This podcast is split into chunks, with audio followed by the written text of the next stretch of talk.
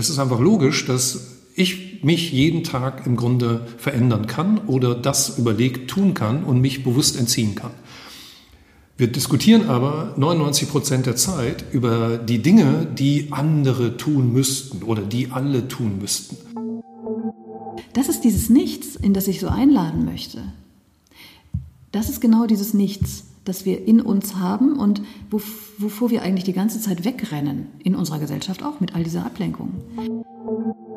Das hilft uns, sage ich jetzt mal, als Gesellschaft gar nicht, wenn, wenn einzelne Personen aufgrund ihres Talents oder ihrer Fähigkeiten oder ihrer Situation sozusagen dahin kommen, wenn wir als gesamte Gesellschaft nicht dahin kommen. Das heißt, wir müssen zwischen diesen beiden Polen, die sich da gerade so ergeben, müssen wir irgendwie ein paar Brücken bauen, damit die Leute eine Möglichkeit haben, das zu verstehen.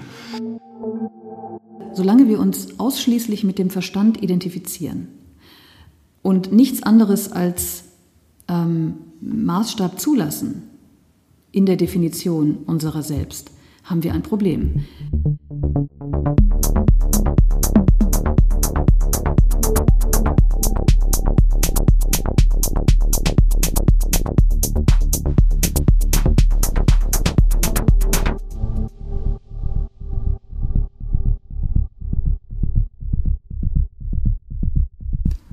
Gabi, herzlich willkommen. Wir nehmen heute unseren ersten Podcast auf und als wir uns verabredet haben dazu, da haben wir irgendwie gesagt, wir reden über alles und dann hast du gesagt, wir reden über alles und nichts. Und das ist jetzt natürlich irgendwie für eine Einstiegsfrage völlig ungeeignet. Also ich würde sogar das noch ergänzen und sagen, wir reden über alles und das Nichts. Okay, das musst du gleich noch erläutern, was das Nichts jetzt im Vergleich zu Nichts bedeutet. Eine Frage können wir allerdings diskutieren. Warum machen wir das? Warum sitzen wir jetzt hier? Ich glaube, es ist generell großartig, wenn Menschen ins Gespräch kommen miteinander. Und ich finde diese, diese Welle von Podcasts ganz großartig, weil es zeigt, dass Menschen immer mehr Lust haben, ähm, sich zuzuhören und auf andere Menschen einzulassen, auf deren Gedankengänge einzulassen ähm, und festzustellen, wie andere ticken. Und ich glaube, ganz wichtig ist es dabei dann auch festzustellen, man muss nicht immer den anderen überzeugen von irgendeiner Meinung, sondern manchmal ist es auch einfach prima, wenn man feststellt, ah, okay, der andere hat eine andere Meinung und ich kann ja auch respektvoll anderer Meinung sein. Das stimmt. Und deswegen machen wir jetzt noch einen Podcast Ganz zu genau. all denen, die es schon gibt, wohl wissend, dass die Aufmerksamkeit der Leute natürlich begrenzt ist, also allein schon mal zeitlich, ne? 24 Stunden am Tag, Schlaf abgezogen. Die Business-Kasper behaupten ja immer, sie würden 12, 14 Stunden am Tag arbeiten, was ich schon früher und jetzt noch viel mehr für ziemlichen Blödsinn halte. Aber da bleibt ja relativ wenig Zeit übrig. Aber wir sind ja zufrieden, wenn uns wenige, aber die richtigen Leute zuhören, oder? Ich würde das gar nicht so selektieren. Also ich glaube, ich glaube, was uns vielleicht ein bisschen unterscheidet von anderen, ist, dass wir beide Menschen sind, die ein Leben, das Leben, also Fragen stellen im Leben, ähm, Dinge hinterfragen und auch Grenzen ausloten und Lust haben auf ein Leben ohne Plan. Gerade in Zeiten von Businessplänen und Startups und so weiter. Du musst ja für alles einen Plan haben heutzutage. Und deswegen finde ich es so spannend, da einzutauchen und mal zu gucken, was passiert, wenn ich keinen Plan habe. Und deswegen reden wir über das Nichts und alles. Ähm, du kamst relativ schnell mit einem Titel für den Podcast, der sich wahrscheinlich hoffentlich episch lang hinziehen wird. Jahre, wenn man so will. Du kamst mit einem Titel um die Ecke, den du irgendwie schon in der Schublade hattest, nur noch nicht wusstest, wofür. Ja, genau. Wie ist der Titel und, und woher hattest du den? Wann, wann kam der dir in den Kopf und warum jetzt hierfür? Also das ist genau das Schöne. Seitdem ich ähm, immer mehr loslasse vom Wissen wollen und ähm, planen, äh, mein Leben planen, Dinge planen ähm, und mich immer leerer mache, selbst, also mein, mein ja, wirklich mein, mein Kopf leerer mache, ganz bewusst, umso mehr kann mir einfallen. Also ich mache praktisch Raum in meinem Kopf dafür, dass mir etwas einfallen kann. Und es fallen mir viele Sachen ein. Also ich habe mir auch angewöhnt, nachts dann mal äh, Dinge aufzuschreiben, Ideen, wo ich früher dann einfach wieder weitergeschlafen hätte, mich dann aber geärgert habe, dass ich das vergessen hatte. Und man vergisst es tatsächlich. Also immer der Tipp, auf jeden Fall einen Zettel am Nachttisch liegen haben. Nachts, das wäre mir viel zu praktisch. Nachts kommen oft super Ideen. Und das heißt auch gar nicht, dass, also ich zum Beispiel, dass ich die dann immer verfolge. Aber, aber es macht einfach Spaß. Manchmal hat man so Erkenntnisse. Und ähm, mir macht es Spaß, Erkenntnisse zu haben. So, und dieses, dieses ohne roten Faden, das ist mir irgendwann mal eingefallen, genau. Und schon vor zwei, drei Jahren. Und ich dachte, cool, gefällt mir. Weil alle haben ja immer einen roten Faden und gerade ich als Journalistin bin ja immer dazu angehalten, auf jeden Fall einen roten Faden zu haben und den ja nicht loszulassen. Ähm, und deswegen macht es mir umso mehr Spaß, genau das Gegenteil hier zu machen. Und äh, als du dann meintest, hey, lass uns doch mal über Themen sprechen, philosophische Themen auch, und ähm, ich, ich, würde gern, gern gleich nochmal dazu fragen, was dein, was dir so am Herzen liegt. Ähm, das ist ja auch sehr philosophisch, nur eben eine andere, vielleicht aus einer anderen Perspektive ähm, als aus meiner. Ja, also insofern äh, ohne roten Faden gucken wir einfach, was passiert. In der Vorbereitung hätten wir, wenn wir uns vorbereitet hätten, ja mal schauen können, wo dieses Sprichwort herkommt. Ne? Oder diese Aussage, weil warum ist der Faden rot äh, eigentlich? Und warum ist, ne, kennt man so? Das werden wir nachholen, das müssen wir rausfinden. Liefern wir nach, ja. Äh, also wenn du mich jetzt damit fragen wolltest, warum mache ich denn das? So ganz spontan und unterhaltsam geantwortet, warum nicht? Also das, das ist so mal das das Erste, wo ich so denke, ja, warum nicht? Also man, wir reden viel, ich habe ja auch schon in vielen anderen Podcasts geredet, auch häufiger über alles. Es interessiert mich auch alles. Es ist aber jetzt auch so eine Zeit, wo, wo es ist ein bisschen zwiegespalten, wo ich einerseits denke, oh, einfach mal die Klappe halten. Ne? Also ich lebe ja auch vom Reden. Ich habe letztens meinem, meinem großen, mittleren Sohn zumindest gesagt, ähm, mein Beruf ist Reden. Und er sagte, das ist doch kein Beruf. Hat er mich ausgelacht. Habe ich gesagt, äh, doch. Aber anders als früher habe ich so das Gefühl gehabt, ja, man kann reden. Ich rede natürlich nach wie vor gerne weiter, aber dem fehlt so das Missionarische. Und deswegen muss ich beispielsweise über die Frage, ob wir jetzt uns hier hinsetzen und miteinander reden, gar nicht weiter nachdenken, weil ich habe keine Mission. Insofern muss es auch nicht missionarisch sein. Ich weiß auch nicht, wo das hinführt.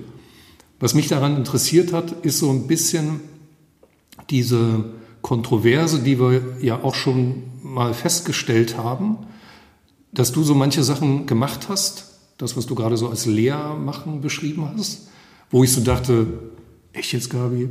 Und so, so bei, allem, bei allem Wohlwollen so dachte, ja, das finde ich Quatsch. Oder nee, das kann ich nie nachvollziehen. Aber auf anderer Ebene oder an anderer Stelle, wenn wir uns dann auch mal unterhalten haben, über was auch immer, dann ja doch schon eine gewisse Offenheit dafür habe, mir das zumindest mal anzuhören.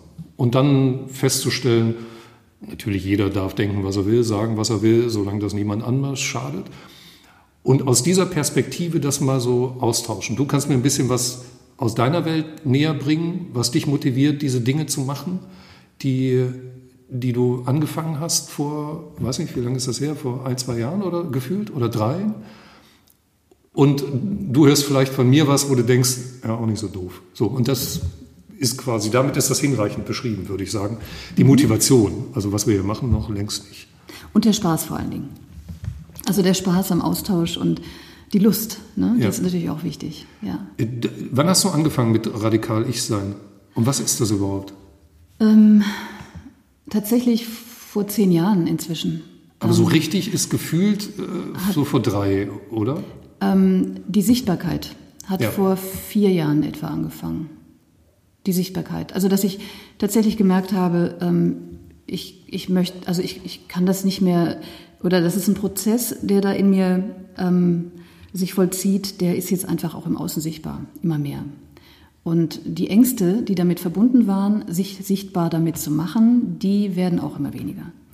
Und das ist so ein peu à peu Prozess, Schritt für Schritt. Und äh, das macht Spaß. Also es macht Spaß, weil, weil Ja, radikal Ich-Sein ist eben genau das, ne, was diese Frage, ähm, die sich wahrscheinlich jeder mal mehr oder weniger intensiv im Leben steht, äh, stellt, wer bin ich eigentlich wirklich?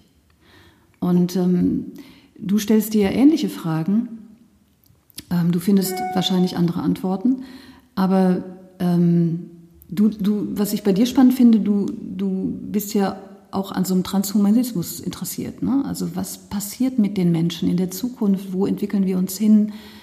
Und ich glaube, wenn wir solche Fragen beantworten wollen, dann müssen wir erstmal aber gucken, wo kommen wir her? Oder beziehungsweise wo, wo sind wir überhaupt? Das vor allem. Und das definieren. Ich, ja. ich habe mich das gerade gefragt, dass das ja auch so ein schönes Einstiegsthema wäre. Wo sind wir jetzt überhaupt? Man könnte ja so ein bisschen sagen, naja, wo wir herkommen etc., kann man mal sagen, kommen halt irgendwo her. Wir sind aus irgendwelchen Gründen hier jetzt gelandet. In der Klimakatastrophe, in, in diesen weltweiten Problematiken, die wir jetzt mittlerweile alle kennen, zumindest. Ne? Also alles bei jedem mal angekommen. Aber interessant ist ja eigentlich das Jetzt. Und ähm, es passiert ja relativ viel. Wir sind irgendwie nach anderthalb Jahren äh, in der Pandemie irgendwie auch durch verschiedenste Phasen gegangen, habe ich das Gefühl. Also selbst, also ich persönlich kann ich das zumindest sagen, wo man schon denkt, oh, das ist ja schon wieder lange her. So, das heißt, die Frage, wo stehen wir als, als Menschen, du, ich, ähm, Leute, die wir kennen oder die ganze Menschheit, wo stehen wir jetzt? Und wie kann es von da aus weitergehen? Was müsste man tun? Oder, oder nicht tun, vor allem. Also das war meine Überlegung, nachdem ich nach 14 Jahren meine Firma vor gefühlt, ich weiß es gar nicht mehr, zwei, drei Jahren aufgelöst habe. Ähm, vor allem ganz viele Sachen nicht mehr zu tun und zu merken, ob ich das jetzt mache oder nicht, ist eigentlich egal. Aber das Gros der Menschheit ist ja noch so unterwegs, ist ja immer noch beschäftigt. Ne? Es gibt diese schöne Aussage, Jesus kommt, tue beschäftigt, mach irgendwas. Wie, Hauptsache, du machst Jesus kommt, Tour beschäftigt. Ich weiß nicht, wo das herkommt. Ich habe es mal in einem Film mit, äh, von Johnny English gesehen. Okay. Da hatte das einer auf dem Arsch tätowiert. naja, aber das ist so, das ist der Punkt. Also wenn man viele Menschen beobachtet, dann ist das Beschäftigtsein an sich schon der Wert, das, der das ausmacht. Der, da braucht es gar nicht mehr. Und viele Jobs, die Menschen heute machen, sind ja, Hauptsache beschäftigt sein. So, so kommt es einem vor. Hauptsache den Tag füllen mit Dingen, dass man bloß nicht auf die Idee kommt, mal so Fragen zu stellen, wie du sie gerade angerissen hast. So, und ganz viele Jobs, man sagt ja so auch gerne Bullshit-Jobs, da kann man sich drüber streiten, ob das jetzt tatsächlich so ist äh, oder ob das so Bullshit sein muss, aber ganz viele Jobs sind halt auch ziemlich sinnlos und braucht es gar nicht mehr. Und es würde nicht auffallen, wenn es die nicht gäbe. Aber die gibt's und Menschen füllen ihr Leben mit solchen Aufgaben, mit solchen Jobs, mit denen sie Geld verdienen, was sie dann nach Hause tragen, wo sie acht Stunden am Tag irgendwo verbringen. Ja. So, und wenn man da mal kurz anhalten würde und sagen würde, brauche ich das? Mache ich das? Also was ich so nach 14 Jahren auch als Business Casper von, von Berlin nach München fliegen und so weiter ja, gemacht habe und einfach sagt, Jetzt mache ich erstmal gar nichts, weil ich, also gar nichts im Sinne von, von irgendwas Neues lostreten, weil das ja sein muss. Äh, muss das sein? Und wenn ja, woher weiß ich, dass ich das Richtige mache? Ein paar Sachen sind richtig, könnte man zum Beispiel sagen. Also die sind einfach logisch essentiell richtig und gut, wenn man die macht. Aber ganz, ganz viele andere Sachen, äh, Telekom-Tarife zu erfinden zum Beispiel, ist eine ist eine völlig sinnlose Sache. Danke also, für das Beispiel. Es gibt ganz viele Jobs, die würde ich mal damit vergleichen, dass da sind Menschen, die füllen ihren ganzen Tag damit aus, beispielsweise äh, so, so, so, ein äh, Kopfhörerkabel oder nimmst irgendein, ne, mehrere Kopfhörerkabel ineinander zu verwirren. Ja? Also meine Aufgabe ist es, ganz viele Kabel zu nehmen, die so maximal zu verwirren und damit beschäftige ich mich acht Stunden am Tag, 40 Stunden die Woche. So, das ist mein, mein Lebensinhalt als Bild jetzt. So, und dein Job ist es, das wieder auseinander zu fußeln. So, ne, die ganzen Kabel, wir kennen das alle, mhm. wir haben alle so eine Kabelecke. So. Mhm. Das, mit solchen Aufgaben beschäftigen sich Menschen und zwar nicht wenige.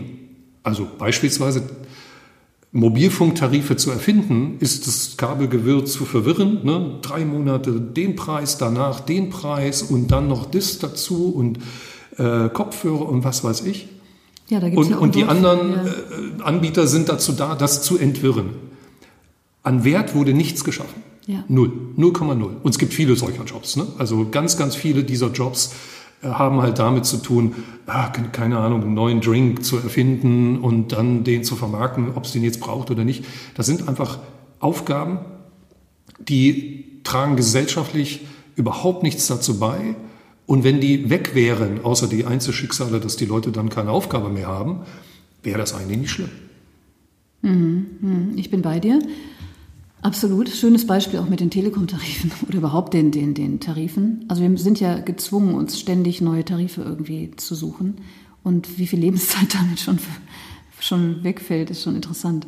Äh, mit, dem, mit dem neuen Drink, da weiß ich nicht, da, da kommt dann gleich in mir die Frage auf, okay, aber wer will das denn entscheiden, was jetzt sinnvoll ist und was nicht? Weil ich kann mir schon vorstellen, dass jemand eben diese Idee hat, diesen unglaublich genialen Drink zu mixen und den eben nach draußen bringen möchte. Und das ist auch völlig in Ordnung so. Also deswegen, du hast vorhin so schön gesagt, ähm, wir müssen fragen, wir müssen auf das Jetzt gucken und die Frage stellen, ähm, wo stehen wir? Und ähm, da bin ich auch bei dir. Die, also ich würde nur nicht nur die Frage stellen, wo stehen wir, sondern ich würde eben, und deswegen vielleicht auch radikal ich sein, ich würde noch tiefer gehen. Ähm, wer, ähm, wer sind wir? Und ähm, wie ticken wir? Und was ich festgestellt habe, und du hast es eben auch tatsächlich schon genauso schön angesprochen, du hast dein Leben auch, ja, wenn man so will, mal entmüllt. Ne? Du hast festgestellt, bestimmten Job brauchst du nicht mehr, damit fielen dann plötzlich ganz andere Sachen weg. Und was bleibt dann übrig? Also, dass, dass man wirklich auch mal sich sein Leben anguckt und anfängt, im Englischen heißt es declutter, also ja auszumisten. Und wirklich zu gucken, was brauche ich wirklich und was ist mir wirklich wichtig. Und interessanterweise, an solche, solche Fragen stellen wir uns in unserer Gesellschaft tatsächlich erst dann, wenn was Schlimmes passiert. Also mhm. entweder wenn wir, wenn wir eine schwere Krankheit bekommen oder wenn ein geliebter Mensch stirbt oder wenn eine Flutkatastrophe kommt oder ja, also wenn, wenn was Schlimmes passiert, wenn wir, wenn wir den Job verlieren, dann auf einmal stehen wir sozusagen vor so, einem, vor so, einem, vor so einer Leere und vor so einem, wie so ein Schockmoment ist das dann. Und da fragt man, das ist wie so ein Aufwachmoment auch. Ne? Das ist so wie wenn du läufst und du stolperst und auf einmal dein Gehirn aussetzt. Und dann auf einmal bist du aber total da. Du bist total wach. Du bist total. Ne, die wird auf einmal klar, boah, was. Und auf einmal nimmst du alles umso schärfer und, und, und, und wacher wahr, was um dich herum ist. Und deine Sinne sind geschärft. Und das ist ja in Wahrheit dieses Jetzt, ne, von dem ich spreche und um das es mir hier geht. Und ich würde mich, ich würde mir wünschen und ich würde mich freuen, dass Menschen eben sich tatsächlich daran trauen und eben vielleicht auch die Angst verlieren vor dem Verlust und das eher so als eine Chance begreifen, ähm, ähm, sich zu fragen, irgendwie, okay, warum, also was, was will mir das sagen und was, was ist tatsächlich wichtig, wirklich wichtig in meinem Leben? Und oft sind es die ganz einfachen Dinge wie Familie, ähm, der Partner. Ähm, solche ganz simplen Dinge. Also manchmal mhm. ist es nur spazieren gehen und, und man stellt fest, man braucht nicht ne, das große Auto und so weiter. Klar ist es schön, absolut. Ich will da auch gar nichts gegen sagen. Aber manchmal ist es das große Auto. Das ist auch okay. Aber manchmal, also für mich zum Beispiel, ich habe ein ganz kleines Auto, ein uraltes und ich denke mir immer so, ja, ein schönes, ich hätte auch gerne mal so ein schönes, luxuriöses Auto, da hätte ich richtig Bock drauf. Aber irgendwie merke ich, ach, eigentlich muss auch nicht sein. Ich, also. ich denke immer, äh, ich habe schon länger kein Auto mehr und bin immer froh darum, weil das erfordert ja so viel Sorge. Ja? Und das ist ja beispielsweise der entscheidende Punkt, den ich ja auch selber gemerkt und vollzogen habe. Je weniger man hat, umso weniger muss man sich kümmern. Mein Auto wurde für sehr viel Geld mehrfach abgeschleppt, weil wir mal an so einem Marktplatz gewohnt haben, wo immer Samstagmarkt war. So, und bis heute habe ich dieses Gefühl im Hinterkopf, ähm, morgens aufzuwachen und für eine, für eine Millisekunde denke, steht das Auto da oder habe ich es weggestellt, quasi von dem Platz weg, obwohl ich schon lange dieses Auto oder überhaupt kein Auto habe. Und das, jedes Ding, was man besitzt, sei es noch so klein, man muss sich ja darum sorgen. Man, es braucht einen Platz, äh, es, braucht, es braucht Pflege im Zweifelsfall. Ein Auto ist ein gutes Beispiel, das braucht total viel Pflege, muss ständig Geld dafür ausgeben, muss es putzen, muss dich um alle möglichen Sachen kümmern. Und wenn man das nicht hat, je weniger man hat, umso weniger Dinge muss man halt umsorgen. Ja? Also äh, dieses, ich bin jetzt so kein wahnsinnig ordentlicher Mensch, würde ich sagen. Aber ich merke halt, hey, wenn das alles so seinen Platz hat, wenn das alles ordentlich ist und wenn das wenig ist, dann muss ich mich um, nicht um viel kümmern letzten Endes. Aber die Tendenz für alle, für die gesamte Gesellschaft ist ja genau das Gegenteil. Ja. Du hast das gerade mit dem Stolpern so schön beschrieben. Die gesamte, unsere gesamte Umgebung ist aber darauf ausgerichtet, dich sofort schnell wieder aus diesem vielleicht wachen Moment in alle möglichen anderen Themen. Die Serie auf Netflix gucken, äh, da unbedingt irgendwie shoppen gehen, das Angebot wahrnehmen etc. ist ja nur darauf ausgerichtet. Und ein Grundproblem, was ich dabei sehe, ist nicht, dass die Grundprinzipien, die dahinter stehen, ne, unser gesamtes Wirtschaftssystem verkehrt sind, sondern die maßlose Übertreibung, die dahinter steckt, ist grundverkehrt.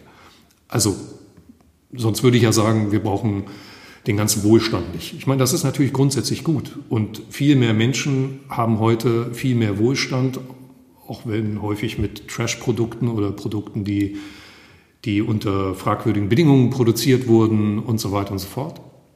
Aber das ist grundsätzlich gut, aber dann hätte es einen Punkt geben müssen, wo man aufhört, wo man sagt, so, jetzt ist, jetzt ist eigentlich gut. Ja? ja. Aber nein, es geht immer weiter. Und die ganze Maschinerie ist natürlich darauf ausgerichtet, dieses Ganze immer weiter äh, zu, zu äh, befördern, ne? anzutreiben. Es muss immer weitergehen. Ne? Dieses ewige Wachstum, das muss einfach so sein. Es gab einen schönen Kommentar letztens unter unter so einer ähm, Lobpreisung von, von Apple für die neuen Produkte, für diese nachhaltigen Produkte. Und das machen sie ja auch wirklich beispielsweise ganz gut. Ne? Das äh, nachhaltig Recycling, all dieses Thema. Und da hat jemand drunter geschrieben, richtigerweise, am nachhaltigsten wäre es, wenn, wenn man auch guten Gewissens sozusagen sein Handy einfach ein paar Jahre länger benutzen könnte. Also eben nicht austauschen. Aber das kennt das System nicht. Es muss ausgetauscht werden. Man muss das Neue haben. So, und dieser diese, diese, diese Spirale sozusagen, die sich immer weiter hochschaukelt, das ist das Problem. Und die kann man nicht durchbrechen, indem man jetzt einfach nur, äh, keine Ahnung, liberalere Wirtschaftspolitik macht ja. oder Elektroautos baut oder dergleichen. Ja, vor allen Dingen, also da bin ich, und das ist, das ist nämlich genau, du triffst da wirklich so den Nerv, finde ich. Ähm, und ich glaube, dass so auch diese Idee, die, die so viele Menschen haben, dass, ähm, dass der Ausweg ähm, zum Beispiel in der Politik zu finden ist. Ne? Also dass der Ausweg ähm, in denen da oben zu finden ist, die werden das dann schon machen für uns. Ne? Die werden das dann schon so richten und wir müssen einen anderen Weg einschlagen. Ich glaube, wir sind, so viele Menschen sind inzwischen schon an so einem Punkt, dass sie sagen, ja, wir verstehen das, da muss etwas statt, da muss ein Umdenken stattfinden und aber wie? Ja, das ist so die große Frage. Und ähm, und, und dann wird nach oben geguckt, eben zu den Politikern. Und dann kommt ganz schnell eine große Resignation, die ich jetzt auch nach den ganzen Triellen feststelle bei Kollegen, Journalisten, die sagen, ja, wir haben uns echt mehr erwartet, wir haben uns mehr erhofft und wir haben uns irgendwie einen krasseren Wandel oder, oder, oder eine größere Aufbruchsstimmung oder mehr Anpacken erhofft oder mehr Mut ja, erhofft. Und da kann ich nur sagen, aus meiner Erfahrung, ja, das, das ist genau das Problem. Wir gucken eben auf die anderen und wenn wir denken, dass, dass die anderen das für uns drehen und richten, aus meiner Erfahrung ist das eben nicht der Weg. Es ist immer halt, Es ist eben tatsächlich so, wir sind das Volk. Und äh, radikal ich sein bedeutet ja tatsächlich ähm, nicht, mehr, nicht mehr zu gucken ähm, oder vom Außen, von deiner, von deiner Umwelt zu erwarten, dass sie sich verändert, sodass du dich dann besser fühlst, sondern im Gegenteil, ähm, in, eher in Anlehnung an diesen berühmten Spruch, glaube ich, von Gandhi, ähm, sei die Veränderung, die du in der Welt sehen willst. Hm. Und das bedeutet nämlich dieses nach innen gehen und tatsächlich ähm, sich auch mal selbst zu fragen, ähm, ja, was, was, was mache ich denn und warum mache ich das oder warum mache ich es nicht? Und ja, also auch mal einzugestehen, dass diese ganzen Missstände, die kann, das kann ich mir auf jeden Fall eingestehen, ähm, die Missstände, die ich im Außen sehe, die ähm, trage ich selber auch mit. Also ich bin auch die, die manchmal eben die Plastiktüte äh, kauft oder halt dann doch äh, benutzt, obwohl sie Stoffbeutel zu Hause hat, aber ich habe es halt vergessen, ich bin zu bequem und so weiter. Mhm. Ja? Das, ich bin ein großer Freund von, von, von einfach logischen Dingen. Also die Welt ist komplex, sowieso. Aber es gibt ja in all dieser Komplexität gibt es ja immer einfach logische, ich sage mal so No-Brainer, ne? wo man so sagt, ist doch einfach logisch.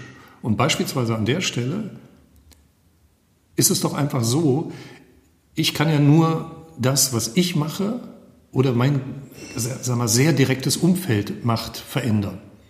Das heißt, ich, es ist ein No-Brainer zu sagen, dann konzentriere ich mich dort darauf, was ich machen kann. Was ich konkret machen kann. Beutel nehmen statt Plastiktüte. Äh, jetzt äh, im Grunde sich dreimal zu überlegen, ob man irgendwo hinfliegt oder nicht, ob das sein muss oder nicht, ob man das anders macht. So, das heißt, das ist insofern ein No-Brainer zu sagen, es ist einfach logisch, dass ich mich jeden Tag im Grunde verändern kann oder das überlegt tun kann und mich bewusst entziehen kann. Wir diskutieren aber 99 Prozent der Zeit über die Dinge, die andere tun müssten oder die alle tun müssten. So, und dieses Bewusstsein dafür, selbst wenn es keine Wirkung hat, aber dann habe ich das geändert. Ja? Oder, und wir wissen auch, dass es natürlich eine Wirkung hat. Wenn wir jetzt hier darüber reden, wird sich jeder wahrscheinlich denken, ja stimmt, dann kann ich das ändern. So, und dann ändere ich das. Und wenn der Nächste das dann auch tut, kann das natürlich, wir sind das Volk 89, ne, eine Welle lostreten, die gesamte Systeme zum Fall bringt. Ja? Friedlich. Friedlich äh, und, und ganz natürlich fast. So. Ja.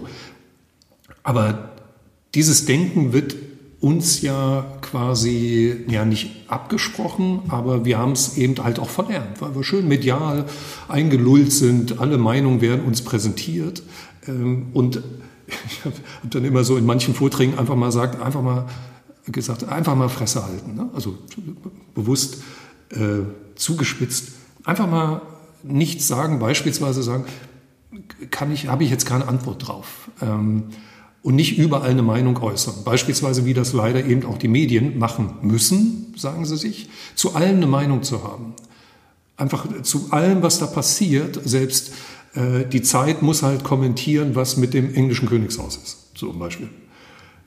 Statt einfach mal zu sagen, sich da zurückzuhalten und zu sagen, nee, wir haben Prinzipien, wir machen das eben nicht. So, das heißt, unsere gesamte Gesellschaft hat heutzutage damit zu tun, Dinge nicht zu tun. Und äh, das könnte eine Interpretation für wir reden über alles und nichts sein im Übrigen. Aber wirklich es eben nicht zu machen, es sein zu lassen. Und das können wir halt ja nur selber entscheiden. Also mhm. warum soll ich mich darüber, über die Politiker oder die Institutionen, natürlich haben die einen großen Einfluss auf das, was da passiert. Den haben wir über die letzten Jahrzehnte äh, oder Jahrhunderte sozusagen aufgebaut. Ja? Aber das ist halt auch endlich letzten Endes. Ja? Also auch Kirche, tausende Jahre, so ist irgendwie endlich. Man merkt das ja, dass, dass das irgendwie äh, endlich ist, weil die Leute schon doch anders sind als vor 2000 Jahren oder vor 1000 Jahren oder 500 Jahren. Und das fängt natürlich äh, bei mir an. Ne? Insofern, da treffen wir uns dann an der Stelle, wo ich dann vielleicht sonst gesagt hätte, naja, so dieses Ich-Sein, äh, äh, ist das nicht so ein, quasi irgendwie so ein Mantra nur? Aber ich komme mir gerade von der anderen Seite und sage genau das gleiche wie du. Das ist das Interessante. Ja, ne? eben. Ne, also ich mit meinem Versuch sozusagen logische Gebäude aufzubauen, mit einer gewissen Offenheit in, in, in eine Richtung äh, wie deine beispielsweise. Du, und, das das, und dann das, kommt man auf den gleichen Punkt. Genau, und das ist das total abgefahrene, was ich eben in diesen Jahren, in denen ich mich äh, damit beschäftigt habe, ähm, festgestellt habe, dass, dass zum Beispiel, ähm, und darum, da, das ist eben das, worum es mir geht, ähm, alle Religionen dieser Welt ähm, deuten im Kern, im, in der absoluten Essenz, ähm, auf diese tiefe innere, auf diesen, ja, auf diese tiefe innere Weisheit hin. Die trägt jede Religion zum Beispiel in sich. Und trotzdem, verrückterweise, bekämpften sich die Religionen zum Beispiel jetzt. Ne? Ähm, und wenn du aber verstanden hast, dass Religionen natürlich durch Menschen vertreten werden, also sozusagen immer durch den Filter der, des Menschen irgendwie ähm, gelebt werden, dann ist es nicht verwunderlich, weil Menschen, ähm, wenn sie nicht tatsächlich, wenn sie nicht tatsächlich ähm, sich öffnen und, und verstehen, dass wir letztlich alle das Gleiche im Kern sind. Also dieses Radikal bezieht sich ja auf Wurzel, ja, in der Tiefe, das Sein in der Tiefe. Und in der Tiefe sind wir alle ja, wenn man so will, gleich. Wir sind alle Mensch, wir sind alle, wir atmen die gleiche Luft. Ähm, also wir sind alle verbunden, wir sind, ja, das, das, ist, das ist so eine ganz tiefe Erkenntnis, die man tatsächlich auch gar nicht in Worte fassen kann. Ähm, man merkt es vielleicht, dass ich das hier versuche. Ähm, und das können natürlich, das kann niemand in Worte fassen, was wir wirklich in der Tiefe sind. Aber es ist ein, man kann es spüren. Und wenn du, an, wenn, du, wenn du angefangen hast, dieses Gespür in dir zuzulassen, dann merkst du, dass da so eine Weichheit auch in dir entsteht und auch ein anderer Blick auf andere Menschen, weil du siehst dann, dass andere Menschen eben gefangen sind, so wie man es ja selber ist in seinem Drama, in seinen Geschichten, ja, feststeckt in all dieser Ablenkung, die du eben angesprochen hast. Ähm, aber, aber man versteht, dass es da etwas gibt, was sozusagen jenseits davon uns alle miteinander verbindet. Und ich habe festgestellt, je mehr wir uns dessen bewusst werden, dieser, dieser inneren Essenz dessen, was wir wirklich sind, ähm, und uns dafür öffnen, ähm, desto friedlicher werden wir.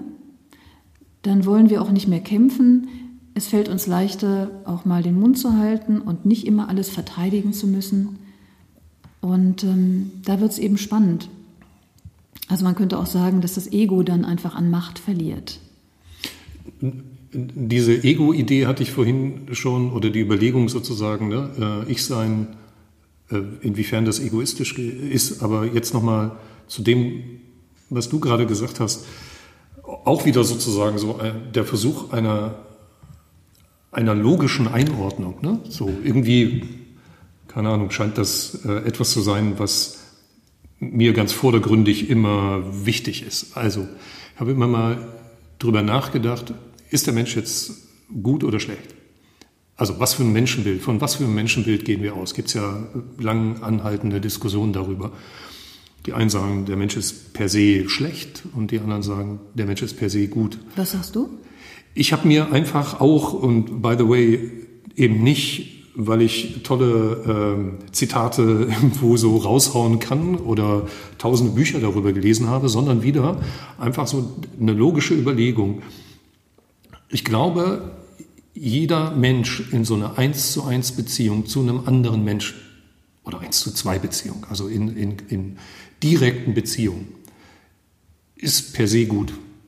Ich glaube, dass im Grunde das Schlechte, das, das Böse im Menschen, also alle negativen Eigenschaften, kommen, sobald man sich in einer größeren Kontext begibt und damit vor allem identifiziert. Also ganz simpel gesagt eine größere Gruppe. Ja, also wenn, ne, man kennt das ja, dass, äh, dass äh, Teenager sich ganz anders verhalten, sobald sie in der Gruppe sind, viel aggressiver werden und so weiter und so fort. Oder keine Ahnung, also ich bin kein Fußballfan, ja, aber was da manchmal beim Fußball losgeht, das würde keiner von diesen Menschen jemals alleine tun, aber in der Gruppe schon.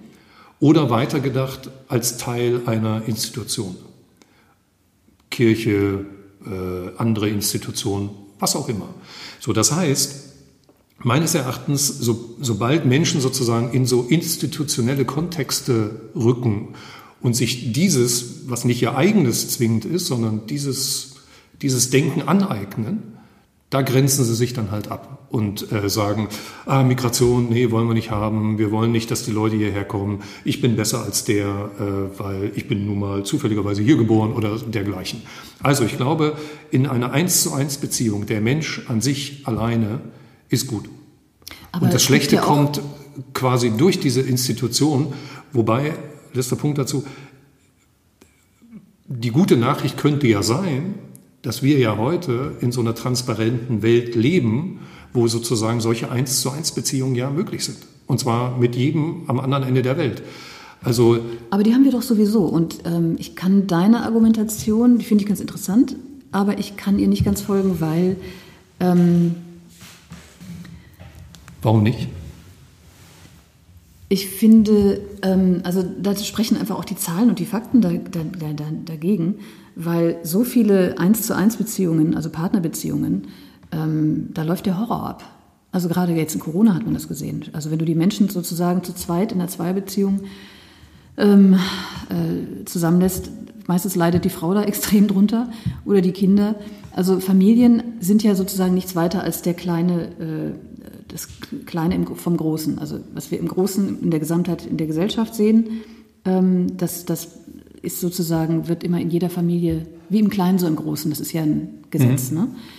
Ähm, und da kann man das sehen, dass das das widerspricht dem schlicht und einfach. Also da, dem würde ich tatsächlich respektvoll widersprechen. Okay, das passt noch nicht in meine Theorie rein, das stimmt. Ähm, was ich aber interessant finde, und da würde ich jetzt noch sogar weitergehen, ich würde statt nach außen zu gucken, wie du jetzt und sag, was du sagst jetzt so nach dem Motto, hm, na, das Problem ist, wenn wir uns in größere Gruppen begeben, würde ich sagen, also ich glaube auch, der Mensch ist per se, ja, gut, wenn du so willst, also das Leben selbst, aber das sprengt vielleicht ein bisschen den Kontext hier. Aber auf jeden Fall würde ich sagen, dass wir alles in uns tragen. Und das, damit meine ich, also jeder von uns trägt das Böse, das in Anführungsstrichen Böse auch in sich. Und Vielleicht kannst du das nachvollziehen, aber da, da sehe ich auch das Grundproblem generell. Wenn wir, solange wir uns ausschließlich mit dem Verstand identifizieren und nichts anderes als ähm, Maßstab zulassen in der Definition unserer selbst, haben wir ein Problem. Also in meiner Erfahrung ist es so, dass ich das bis vor zehn Jahren getan habe. Ich habe gedacht, ich bin meine Gedanken. Und das war teilweise auch wirklich ein Problem, weil ich hatte teilweise keine schönen Gedanken. Ich hatte hasserfüllte Gedanken. Ich hatte wirklich teilweise Mordgelüste. Also nach einer Beziehung, die nicht so lief, wie ich mir das wohl, also jetzt übertrieben vielleicht, aber ich habe tatsächlich, vielleicht kann das der ein oder andere nachvollziehen, wenn ich ganz ehrlich bin, habe ich wirklich manchmal Gedanken, die würde ich mich, also ich schäme mich dafür, muss ich ganz ehrlich sagen. Ähm, dann irgendwann habe ich mich gefragt, woher habe ich diese Gedanken? Woher, warum, warum denke ich die? Und dann habe ich tatsächlich irgendwann verstanden, ah, ich bin ja gar nicht meine Gedanken. Und das war, das war das, wo eben vor zehn Jahren bei mir diese Öffnung stattgefunden hat und ich festgestellt habe, ach, interessant, ich kann ja meine Gedanken beobachten. Ich bin nicht meine Gedanken. Und dann wird es nämlich spannend, weil dann ist nicht mehr der Verstand das Nonplusultra und, und sozusagen ähm, die maßgebliche Instanz in meinem Kopf, sondern etwas anderes. Aber warum? Und dieses andere ist hm. etwas, was du mit dem Verstand nicht beschreiben kannst. Was meinst du damit genauer, dass du nicht deine Gedanken bist?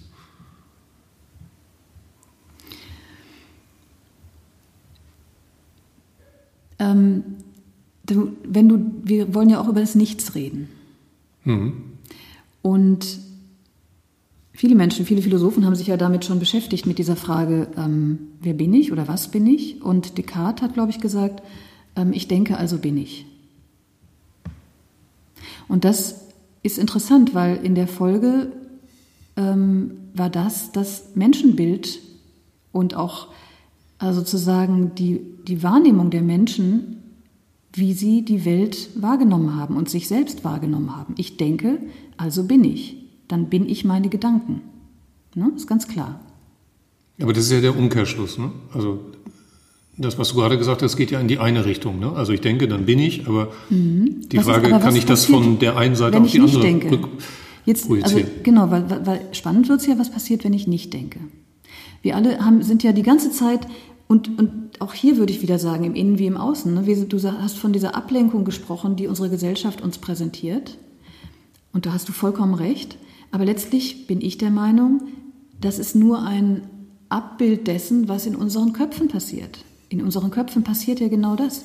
Wir stolpern, wir werden wach, wir denken, oh, wir wachen auf und denken, oh, dann hören wir, für einen Moment hören die Gedanken auf und es passiert so eine Öffnung im Kopf. Vielleicht kennst du das. Und dann fangen die Gedanken wieder an. Oh Gott sei Dank ist mir nichts passiert. Oh, was hätte passieren können? Oh mein Gott, und was mache ich nur? Und oh, ich muss mich absichern und mein Gott, das hätte ja schrecklich enden können. Und verstehst du, sofort ist, sind, setzt, setzt dieser unermüdliche Gedankenfluss wieder ein. Und in Wahrheit ist das, das ist meine Erkenntnis, zu der ich gekommen bin, das ist in Wahrheit letztlich, ähm, ich will jetzt nicht sagen der Untergang, weil ich glaube, wir sind eigentlich trotz allem auf einem ganz guten Weg. Aber das ist letztlich ähm, das, was uns immer wieder rausholt aus dieser, diesem tatsächlichen Sein, was wir wirklich sind. Und dieses Sein, was wir wirklich sind, ist interessanterweise, wenn du dich öffnest für dieses Nichtwissen, für, diesen, für dieses Nichts in dir, jenseits deiner Gedanken, und aufhörst, dich mit deinen Gedanken zu identifizieren, dann schaffst du einen Raum, in dem Weisheit entsteht. Das ist ganz spannend. Dann fallen dir auf einmal Dinge ein, die kommen nicht aus deinem Verstand. Und das ist wirklich, wirklich spannend. Aber jetzt sind wir natürlich äh, so an dieser Stelle, wo, wo, wo ich vielleicht langsam aussteigen würde oder zumindest, um, um das für mich zu retten, sozusagen auf die äußere Ebene wieder gehe.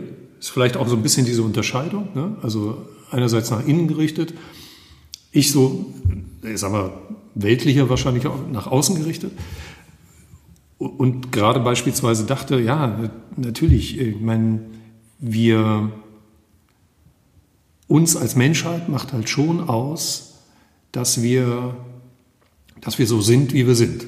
Nur wir haben es übertrieben.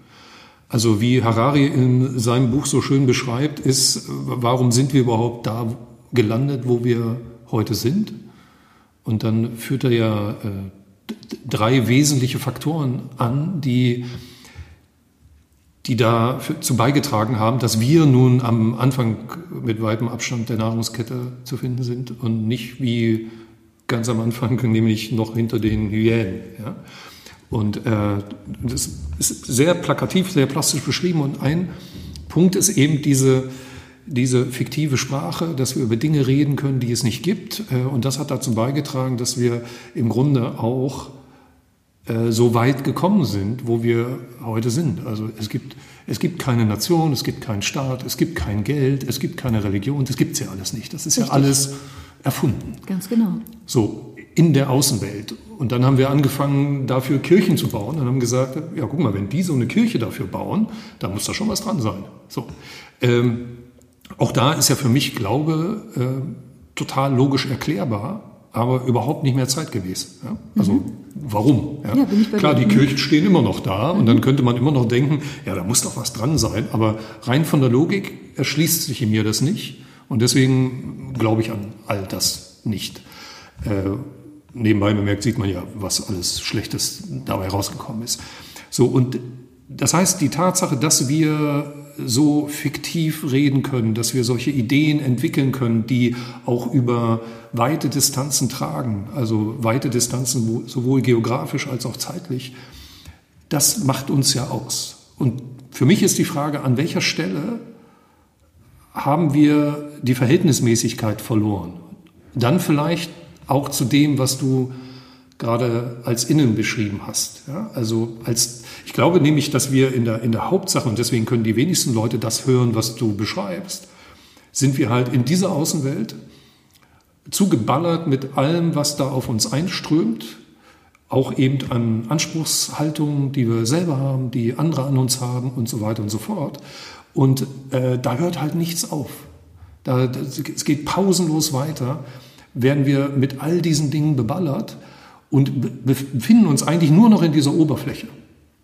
In, in, so, einem, in so einem Kontext, der eigentlich am Ende des Tages völlig sinnlos ist. Ich habe gerade ein Buch gelesen, da wurde eine schöne Szene beschrieben, die ich mir immer bei meinem Hund hat, hat vorgestellt habe, anhand der Ameisen. Ne? Die Ameisen laufen so rum und äh, bewegen sich, äh, machen total irre Sachen, so wie ein Hund auch, läuft halt auch wie blöde rum. Und dann denkt man halt so, ey, ihr seid schon ganz schön komisch, ne? ihr Tiere. Und dann überlegst du aber kurz und sagst, hm, ist es bei uns Menschen so viel anders? Also wir glauben zwar, das ist so total sophisticated, was wir machen, aber guck mal aus einer anderen Ebene, äh, innen oder außen, auf das, was wir machen. Und dann denkst du an mein äh, Stromkabel verwirren und entwirren von vorhin ja. und denkst so, aha, okay. Oder, keine Ahnung, Leute fahren zur Arbeit. Äh, das hat so lange in der Menschheitsgeschichte ja gar nicht gegeben, dass ich irgendwo hinfahre, um irgendetwas zu tun für irgendjemand anders, um überhaupt mein anderes Leben leben zu können, und zwar den Großteil des Tages. So, und also das da ist nicht mehr als die Ameisen. Ne? Das, ist, das ist, äh, muss ich auch mal lachen, wenn ich mich morgens anziehe und mein Hund äh, sitzt dann neben mir und wartet geduldig, dass ich jetzt nun endlich fertig bin und wir raus können und wir endlich äh, Stückchen werfen können und so weiter. Und manchmal kann ich mich nicht entscheiden, was ich anziehe. Und ziehe ich das an oder das oder jenes. Und dann gucke ich meinen Hund an und der guckt mich an und ich gucke ihn an. Und dann denke ich mir manchmal, ja, du hast völlig recht, das ist völlig absurd, was ich eigentlich mache. Aber du hast, du hast ein Fell. Du kannst irgendwie einfach, du hast alles am Mann oder am Hund sozusagen. Du kannst jederzeit raus und, und ähm, das, das bringt mich aber zum Beispiel auch, dieser kurze Blickaustausch und dieses Verstehen, dass ich eigentlich schon bin. Verstehst du? Das, das, ist, das, ist, das ist genau das. Das sind diese Momente, die mich wieder aber ganz zu mir bringen, wo ich dann einfach atme und merke, ja, klar, es ist jetzt schön, es ist ja auch okay, sich, sich Gedanken zu machen, was man anzieht, aber letztlich, äh, ich bin bereits, also ich, genau wie der Hund auch schon Hund ist, der muss sich keine Gedanken machen darüber, was für ein Hund er ist oder ähm, ob er jetzt gleich den Hund von nebenan trifft oder nicht. Hm. Ne, oder nee, ich meine, wir müssen ja gar nicht, ähm, es geht ja gar nicht darum zu sagen, ah, das muss man jetzt so dahin zurückdrehen, sondern tatsächlich die Frage, an welcher Stelle, also zeitlich ist egal, irgendwann war der Moment, aber an welche Stelle müsste man zurückkehren, um, um diesen Moment sozusagen, um so eine gewisse Balance zu haben zwischen zwischen dem, was uns hierher gebracht hat, wo wir sind, und dem, was irgendwie, naja, im weitesten Sinne Sinn macht. Ja? Also wo wir, diesen Moment haben wir irgendwann äh, aus den Augen verloren. Ne? Und deswegen stehen wir jetzt äh, mit dieser Klimakatastrophe da, weil wir das alles nicht gemerkt haben. Huch, äh, plötzlich ist alles aus dem Ruder gelaufen. Und ne, äh, Club of Rome hat das schon, wann war das, 70er, 80er Jahre, äh, beschrieben. So, und dann also an Wissen kann es ja nicht liegen, weil das wissen wir alles schon. Woran liegt es also? An welchem Punkt müssten wir jetzt mal, um eine konkrete Frage zu stellen, müssten wir eigentlich mal zurückgehen? Oder wie viel von all dem, was uns umgibt und was uns beschäftigt, müssen wir ja. Äh, mal reduzieren? Medial. Aber siehst du, und, und du, du sprichst absolut den wunden Punkt an.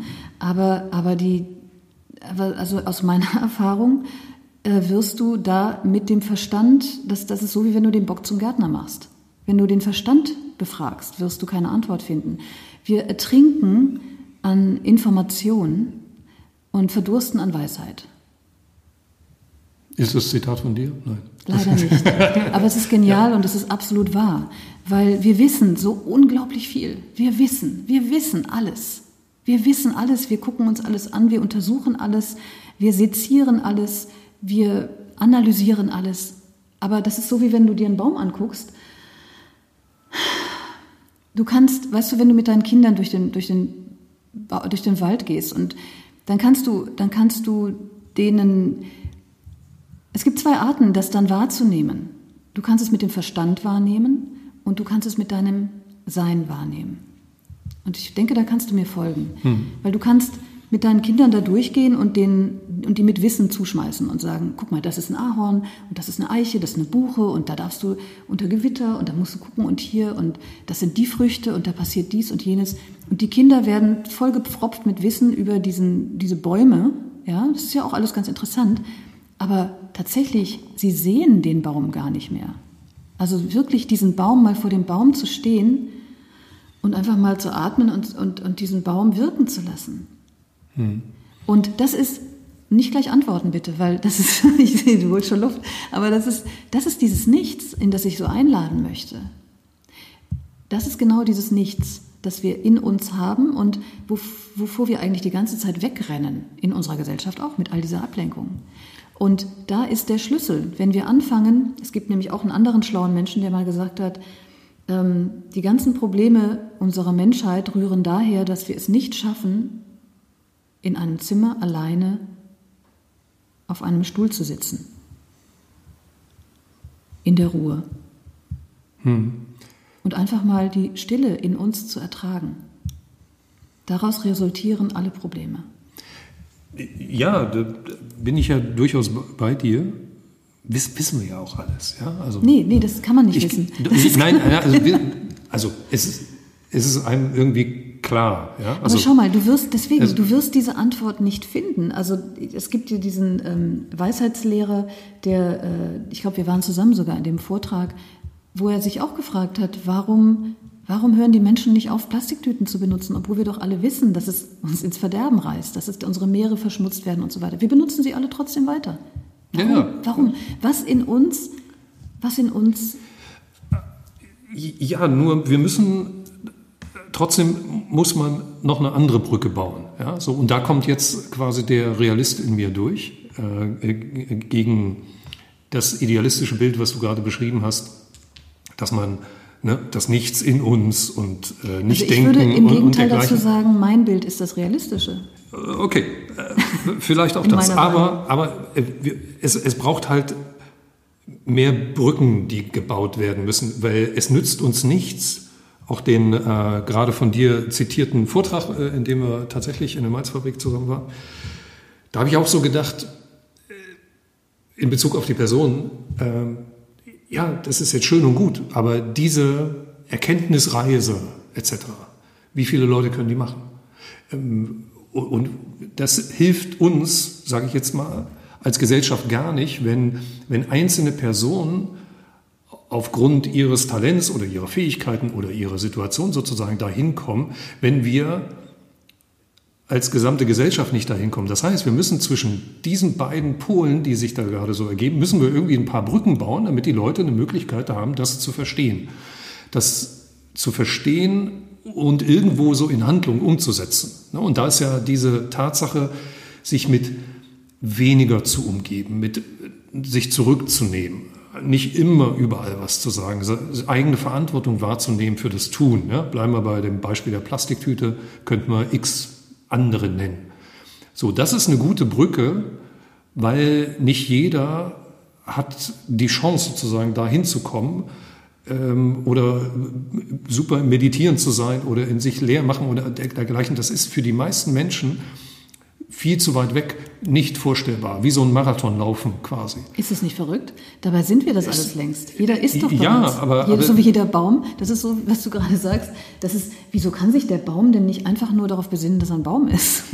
Ja, weil, weil ist er nicht verrückt? Im, im Gegensatz zu dem Baum äh, guckt er kein Fernsehen, hat kein Smartphone, konsumiert keine Medien. Aber das jedes ist das Problem. Baby, das geboren wird, hat das auch noch nicht hat das wahrscheinlich, ich weiß nicht, ob es in, im also, Erbmaterial mittlerweile drin ist, äh, aber deswegen ist es ja, nicht idealistisch, was ich sage, sondern im Gegenteil sehr realistisch. Nein, aber wir müssen weil du wirst Brücken bereits bauen. ganz geboren. Du wirst ja bereits als Mensch geboren. Ja, aber da kann ich ja zum Beispiel jetzt nicht zurück. Also ich nehmen wir mich als Beispiel. Bin offen dafür, ähm, durchaus kritisch, aber offen dafür, kann logisch denken, bin gut informiert etc. Aber Und jetzt sage ich, ich kann, dir, dass dein Verstand, dass du den mal außen vor lassen sollst. Okay, äh, zum Beispiel eine der schwierigsten Dinge überhaupt. Ne? Ich meine, jeder, der schon mal meditiert hat oder so, weiß, oh Gott, also das geht, geht gar nicht. Albtraum, ja. ja also Mhm. An nichts denken.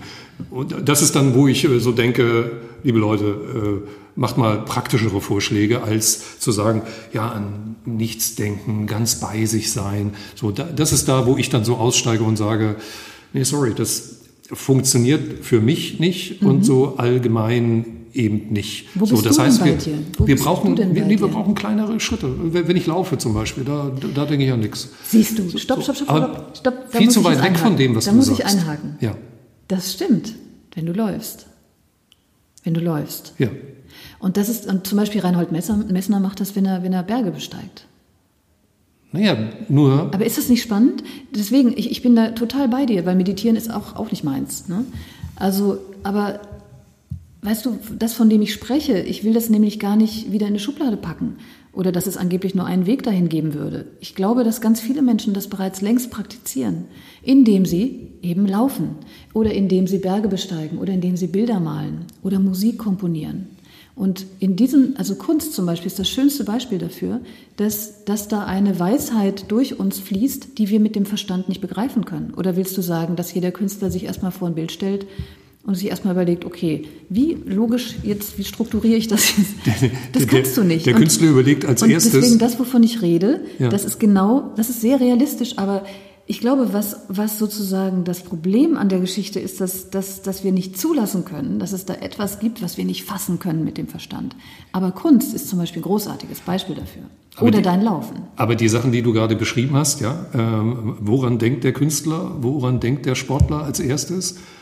Äh, ist das, wie sagt man so schön, Instagrammable? Ne? Kann ich ein äh, ist eine Unterstellung. Das, ne, das ist aber einfach so. Nein, das ist eine Unterstellung. Das, ist, Nein. das ist eine, eine Das ist- das das ist- ist eine Unterstellung, aber eine berechtigte. Nee, das ich ist eine Vergewaltigung, die heutzutage und, stattfindet. und das, dass andere, das andere, was ja passiert, äh, natürlich äh, ist nicht schwarz-weiß, aber das andere, was ja passiert, und das ist im Übrigen das Schöne, das, was noch ein bisschen schöner am Laufen ist als an vielen anderen Sportarten, dass auch da sofort dieses Denken als Konsument einsetzt. Ja? Also wir kennen all die Leute, die, äh, ich trainiere die auch, ne? die, die dann fünf Paar Schuhe zu Hause haben, ne? von den teuersten. Das Gute am Laufen ist, da kann man eigentlich nicht viel kaufen. Vielleicht noch eine teure Laufuhr, so, aber es gibt natürlich viele Versuche. Jede andere Sportart lebt davon, ja, was? Ja. Dass die Leute wieder ihre Rolle als Konsument wahrnehmen. So, das ist die einzige Rolle, die wir haben, noch wichtiger als beispielsweise wählen zu gehen, was ja de facto nichts anderes ist. Ne? Ist, ich wähle etwas aus bei der, bei der Bundestagswahl oder wenn ich im Supermarkt stehe und das ist die Rolle, die wir haben. So, und alles wird dem untergeordnet. So, das heißt, wenn ich diese die ganzen äh, Vermarktungsmaschinerie um äh, Meditationsangebote und Apps, eine App für Meditation, ich habe das auch gemacht, ne? Und saß Ach dann so, so da ja. und dachte, Ja. was für ein Schwachsinn. Ich hatte dann zufälligerweise auch so ein, so ein Stirnband noch irgendwo her bekommen, weißt du, wo, wo, wo über die App gesteuert wird, wie deine Gehirnwellen sind. Da habe ich gedacht, das ist ja noch der größere Schwachsinn überhaupt. Ja. Ja. Also Ich bin da ganz bei dir. So. Und trotzdem. Aber und das ist die trotzdem- Welt, in der wir leben. Genau, das Und ist da die Welt, in der wir raus. leben. Und, und, und ich, also vielleicht darf ich irgendwie so ein kleines Schlusswort sagen, aber ich würde wirklich sagen, es sei alles erlaubt. Alles, also das ist eben die Welt. Also wir kreieren, wir sind Schöpfer, wir sind Menschen, die wir wollen. Das, das, das ist unser, das ist, glaube ich, unser innerster Trieb, Dinge zu kreieren und uns weiterzuentwickeln und das und Erfahrungen zu machen. Das ist auch wundervoll und großartig. Ähm, die Frage ist nur, aus welchem Bereich in uns machen wir das eben? Aus einer Verdrängung heraus? Ja, also aus einem, ähm, dass wir sozusagen einfach immer nur weg von uns selbst. Und das passiert eben, wenn wir einmal erfahren haben, dass das Laufen uns gut tut, wie du es beschreibst, und dann diese Erfahrung, weil die so großartig war, versuchen festzuhalten, indem wir uns tausend Laufschuhe kaufen oder Laufuhren oder Outfits oder sonst was. Und dabei vergessen wir die eigentliche Erfahrung des Laufens. Und ich kann mir vorstellen, dass es bei dir eine richtige meditative, ein ganz großartiges Erlebnis ist für dich. Du fühlst dich wahrscheinlich dir selbst ganz nahe. Und, und so möchte ich jedem Menschen, also ich möchte, oder anders, ich möchte eben niemandem sagen, äh, wie er zu sich selbst findet. Das muss jeder für sich selbst rausfinden. Und deswegen sind wir, glaube ich, auch letztlich hier. Und wie schön ist das, dass wir diese großartige Welt haben, um das alles auszuprobieren. Aber, aber, ich würde als Aufgabenstellung mal mitnehmen fürs nächste Mal die Frage, die ich vorhin schon stellte und die, ich glaube, wesentlich ist. Ne? Wir haben über diese beiden Extreme äh, diskutiert. Also ich sage mal so, die Extreme, die, die Außenwelt und wie wir sie wahrnehmen und wie wir sie hinreichend geschildert haben. Und den Anspruch, den du formuliert hast, zu sagen, na, in sich zu gehen, die Leere zu spüren, das Nichts. Ähm, jetzt kommen wir, schließt sich der Kreis zu dem das Nichts. Oh, ganz ungewollt, wunderbar. und wir, wir, wir, müssen, wir müssen zwischen diesen beiden Extremen Brücken bauen, weil ohne die geht es nicht, also gedankliche zumindest. Oder wir müssen, und das wäre meine Fragestellung,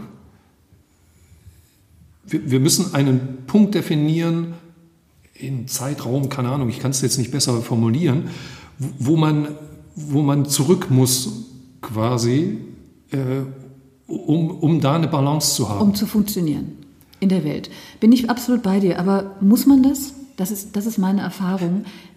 Also das, wir, das, ist, das möchte ich vielleicht fürs nächste Gespräch. Ja. Äh, es braucht einfach Hilfestellung. Also genau, ich glaube, ich glaube tatsächlich. Äh, Aber das muss jeder für sich selbst. Weißt du, für den einen ist es völlig okay, sich monatelang auszuklinken aus der Gesellschaft und dann wieder zurückzugehen und seinen Job zu machen. Und für den anderen ist es völlig okay, irgendwie seinen 9-to-5-Job zu machen ähm, und, und trotzdem in sich aber so eine, so eine ja, so eine andere Haltung gefunden zu haben zu den Dingen, zu dem dramatischen Arbeitsablauf um sich herum. Also ich habe da inzwischen keine Probleme mehr. Also mit beiden mhm. sozusagen, mit zwei Füßen sozusagen in dieser, wie du sagst, idealistischen und in der reellen Welt unterwegs zu sein. Also und im Gegenteil, ich merke tatsächlich, es gibt mir einen größeren inneren Frieden und ähm, ich springe nicht mehr auf jedes Drama auf. Also mein Leben hat sich definitiv entscheidend verändert und verbessert. Ich danke dir für dieses Gespräch. Ich danke dir für das erste ohne roten Faden Gespräch und wir werden bis zum nächsten Mal klären, wo das mit diesem roten Faden herkommt, warum das überhaupt ein Faden ist, warum er rot ist und na gut, wofür der steht, wissen wir. Gabi, vielen Dank.